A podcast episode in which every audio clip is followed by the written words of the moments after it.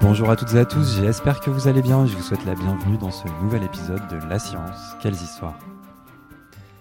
Aujourd'hui, nous continuons notre étude de la perception du handicap dans la Grèce antique. Souvenez-vous, dans le dernier épisode, nous avions évoqué l'importance de la beauté du corps et de l'esprit, ainsi que le traitement des nouveau-nés entre guillemets mal formés chez les Grecs anciens. Aujourd'hui, nous allons évoquer le pharmacos, le traitement des personnes en situation de handicap en temps de guerre, et les lois et infrastructures qui seront mises en place pour les aider. Le pharmacos est donc un autre exemple frappant de la manière dont était perçue la personne en situation de handicap. Le pharmacos était en fait, selon les croyances de l'époque, une incarnation humaine du mal. Il était, en temps de crise ou à des périodes très précises de l'année, considéré comme indésirable et donc expulsé de la cité, souvent de manière cruelle. Ce qui est intéressant dans ce terme, c'est qu'il est probablement associé au mot pharmacone qui peut désigner un médicament, une drogue ou du poison. Comme nous le précise Todd M. Compton du Centre pour les études helléniques de l'Université d'Harvard, le statut du pharmacos a probablement évolué au fil du temps. D'abord considéré comme sacré, puis ensuite probablement guérisseur, il finira par être le coupable idéal qui permettra l'expiation de la cité.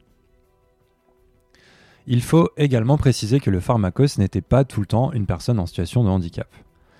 Il est en effet souvent mentionné dans la mythologie et dans d'autres textes à l'historicité plus évidente. Par exemple, pour le géographe et historien Strabon, il pouvait être, et je cite, l'un de ceux qui étaient coupables, donc probablement un criminel. Pour plus tard, qu'il pouvait être un esclave ou pour le dramaturge Échille, un homme excessivement laid ou encore, et je cite, le plus désagréable et maltraité par nature, mutilé et boiteux. Le pharmacos était escorté par la population à l'extérieur de la cité. Sur le chemin, il était souvent battu, lapidé et torturé car il était désigné comme l'incarnation de tous les maux de la cité. Une fois arrivé à l'extérieur des murs, on assistait à des mises à mort cruelles. Le pharmacos était donc parfois brûlé, lapidé à mort ou encore jeté du haut d'une falaise.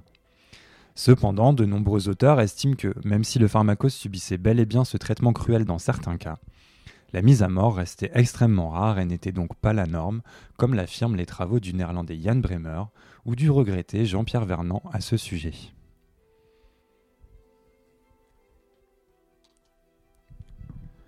Evelyne Samama, dans Bon pour le service, les invalides au combat dans le monde grec, nous pose la question suivante, et je cite dans des armées où la force des soldats est l'un des atouts majeurs de la victoire, quelle place les estropiés ou les invalides peuvent-ils occuper?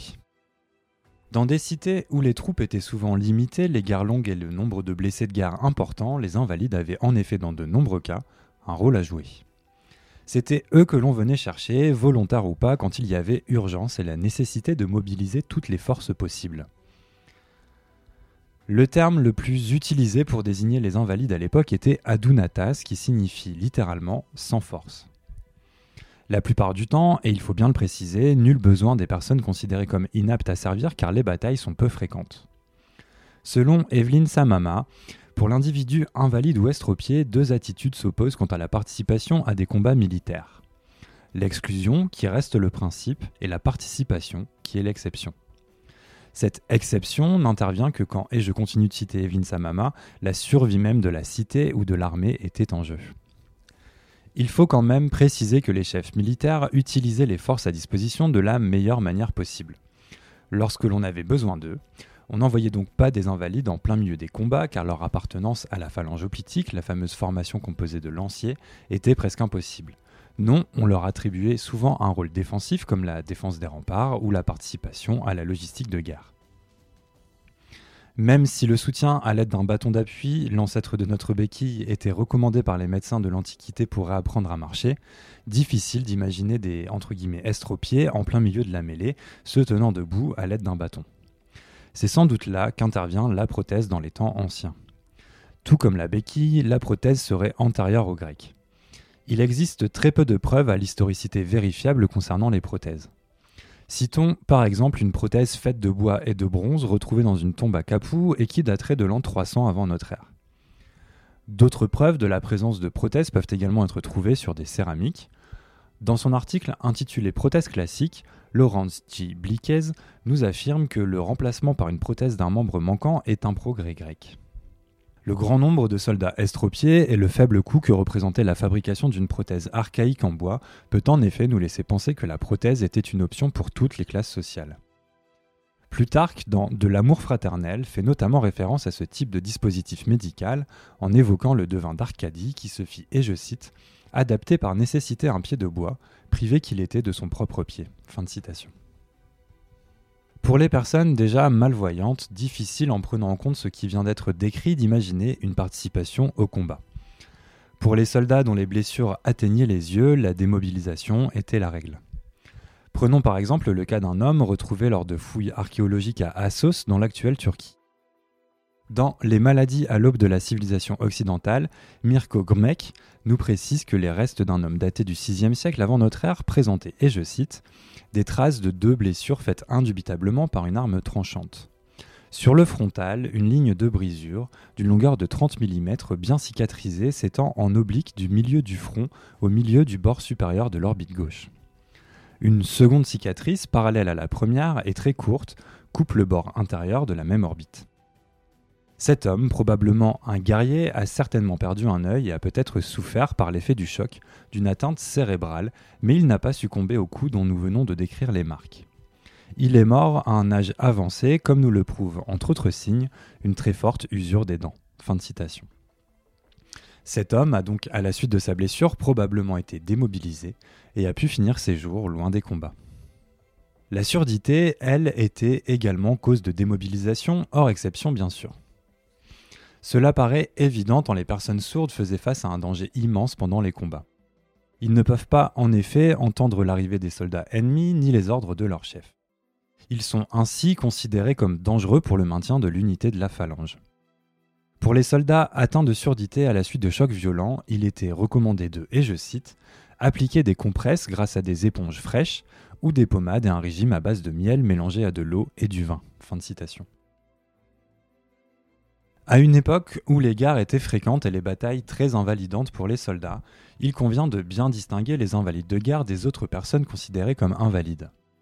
Comme nous le précise Hervé Collard dans l'avant-propos de l'excellent ouvrage Handicap et société dans l'histoire, l'estropié, l'aveugle et le paralytique de l'Antiquité au temps moderne, je cite L'invalidité civile résultant d'affections congénitales, de pathologies évolutives ou d'accidents, notamment d'accidents de travail qui paraissent fréquents, tient une place non négligeable même si elle semble, du moins dans l'Antiquité, inférieure en dignité à l'invalidité de guerre, sanction de la virtus. Les anciens combattants jouissaient donc souvent d'une forme de prestige liée à leur participation à l'effort militaire collectif, preuve de leur bravoure. Xénophon, dans Agésilias, nous précise par ailleurs au sujet du roi Spartiate, devenu boiteux à la suite de blessures au combat, qu'il, et je cite, porte sur son corps des signes de son ardeur au combat. Mais ce prestige ne s'applique pas à tout le monde. Il est au final réservé aux commandants et aux personnes dont le statut social est déjà bien établi. Pour la plupart des soldats invalides, le statut social s'effondre et les ennuis économiques commencent. Ils deviennent la charge de leur famille. Seule Athènes, pendant la deuxième partie du IVe siècle avant notre ère, fait figure d'exception. À cette époque, une loi est mise en place pour permettre aux invalides de toucher une pension. Les invalides de guerre et les invalides civils. Evelyne Samama nous précise ainsi que, et je cite, l'invalide perçoit une aide journalière correspondant à un tiers du salaire moyen. Selon Herbert Grassel, cette assimilation entre civils et militaires serait une conséquence des événements s'étant déroulés dans la deuxième partie du 5e siècle avant notre ère, et que nous avons évoqué dans un autre épisode, la guerre du Péloponnèse et la peste d'Athènes qui touchèrent durement militaires et civils. Vous l'avez compris, la perception du handicap dans le monde grec était souvent cruelle. Comme nous venons de le voir, des nuances sont cependant à souligner, notamment pour les invalides de guerre. Comme nous le résume Evelyne Samama, je cite L'expérience, la volonté ou le statut social se révèlent, en l'occurrence, bien plus discriminant que toute infirmité. Ainsi, un chef militaire pourra-t-il se trouver presque valorisé par des blessures invalidantes? Fin de citation. Pour les Grecs, le handicap n'est pas nécessairement la pire chose qui soit. Les entre guillemets handicapés sont souvent exclus, rejetés quand ils représentent le monstre, mais d'autres causes d'exclusion sociale ressortent à l'époque comme négliger son physique et son âme. Dans Éthique à Nicomaque, Aristote nous précise notamment que, et je cite, Même si aucun de nous ne blâme celui qui est né avec un handicap, nous blâmons néanmoins ceux dont la laideur résulte de la négligence et du manque d'exercice. Fin de citation. Précisons quand même que ne pas blâmer ne signifie pas pour autant intégrer. À l'instar des pensions mises en place pour les invalides à Athènes, il semblerait cependant que d'autres politiques visaient à l'amélioration de l'intégration des invalides dans la société. Citons par exemple l'adaptation de certaines infrastructures pour faciliter l'accès des personnes à mobilité réduite à certains bâtiments de la vie publique. Ainsi, le 20 juillet 2020, le célèbre magazine Science, dans un article intitulé Des rampes pour personnes en situation de handicap remonte à la Grèce antique, nous rapportait que les Grecs construisaient bel et bien des rampes similaires à celles que nous connaissons aujourd'hui. Elles étaient faites de pierre et permettaient l'accès à des sites sacrés pour les personnes ayant des difficultés à se déplacer. Ces rampes seraient donc, et je cite Andrew Curie, l'auteur de l'article, les plus anciennes preuves d'architecture conçues pour répondre aux besoins des personnes en situation de handicap. Fin de citation. Debbie archéologue à l'Université d'État de Californie, visita de nombreux sites de la Grèce antique pour en arriver à ses conclusions. Dans un sanctuaire proche d'Athènes, à savoir le sanctuaire principal d'Asclépios à Épidore, une large rampe en pierre permettait d'accéder au temple et deux autres menaient au sanctuaire. Dans des bâtiments adjacents, des rampes étroites étaient également présentes. Les premiers fauteuils roulants ne seront inventés que bien plus tard, mais ces rampes, selon Debisnid, permettaient probablement de déplacer plus facilement des visiteurs qui ne pouvaient pas marcher ou monter des escaliers. Cependant, cette hypothèse, qui paraît fortement plausible en considérant qu'Asclépios était le dieu grec de la médecine, est à nuancer selon Katia Sporn. Pour cette dernière, responsable du département d'Athènes à l'Institut archéologique allemand, le fait que les rampes se trouvent pour la plupart dans la région du Péloponnèse relèverait plutôt d'une tendance architecturale. Selon elle, les rampes sont à considérer également comme des commodités polyvalentes, je cite, Cela aide tout le monde, y compris les personnes en situation de handicap. Mais ne les faire que pour ces derniers, je ne trouve pas cela convaincant. Fin de citation. Difficile donc de savoir qui a vraiment raison. Jane Droycott, historienne à l'université de Glasgow, penche plus en faveur de l'hypothèse de Debisnid, car le culte lié à Asclépios, fils d'Apollon et donc dieu de la médecine, s'adressait notamment aux invalides, je cite, Ces sites s'adressant principalement aux personnes en situation de handicap, n'était-il pas logique qu'ils soient accommodants? Quoi qu'il en soit, une chose est certaine, dans les deux cas, ces rampes étaient utiles pour les personnes dont la mobilité était très limitée. Le monde grec ancien, à un degré plus ou moins grand, rejetait le handicap et plus généralement le corps considéré comme laid car négligé. Cependant, comme nous le précise Evelyne Samama, déjà citée de nombreuses fois dans cet épisode, les personnes considérées comme déficientes ou invalides, et je cite, demeurent intégrées à la communauté et dans la mesure de leur force participent à tous les aspects de l'existence. La guerre, si présente dans le monde grec, ne fait donc pas exception. Fin de citation.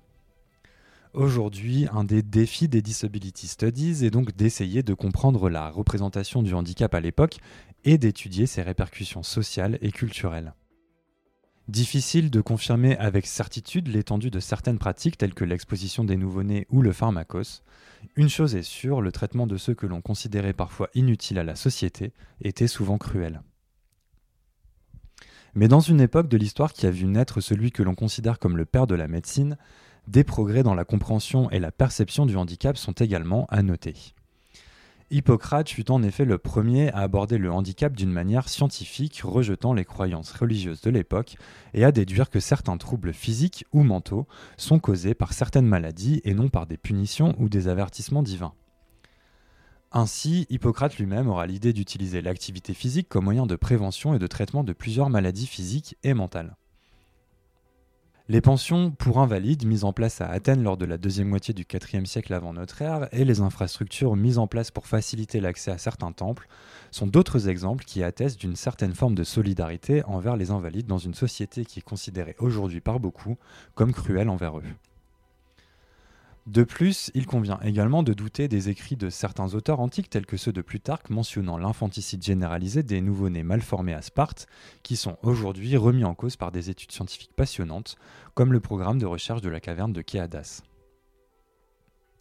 Cela n'enlève rien à la cruauté de certaines pratiques, qu'elles aient été répandues et ponctuelles ou non.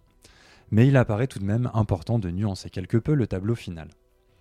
Si l'histoire du handicap vous intéresse et que vous souhaitez explorer d'autres périodes telles que l'Antiquité romaine, les premiers siècles de l'islam, le Moyen Âge central ou encore l'époque moderne, je ne peux que vous conseiller la lecture de l'excellent Handicap et Société dans l'histoire, L'estropié, l'aveugle et le paralytique de l'Antiquité au temps moderne, qui est une collection d'articles tout aussi passionnants les uns que les autres. Comme le souligne Jacques-Henri Sticker dans la préface de ce livre, je cite Grâce soit rendue aux auteurs qui incitent à l'histoire, au croisement des sciences de l'homme, à l'aller et retour du passé à notre présent, car il s'agit de penser le handicap, mais aussi de contribuer à le surmonter par l'intelligibilité qu'on lui procure. Fin de citation. Merci à toutes et à tous d'avoir écouté ce podcast de La Science, quelles histoires.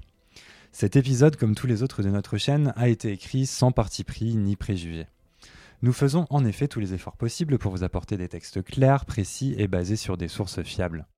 N'hésitez pas à nous envoyer vos questions, évaluations et surtout petites étoiles sur les différentes plateformes de podcast ainsi que sur notre site internet fondation-ipsen.org ou notre page Facebook Live Lab Fondation Ipsen. Merci à tous de votre soutien et je vous donne rendez-vous très bientôt.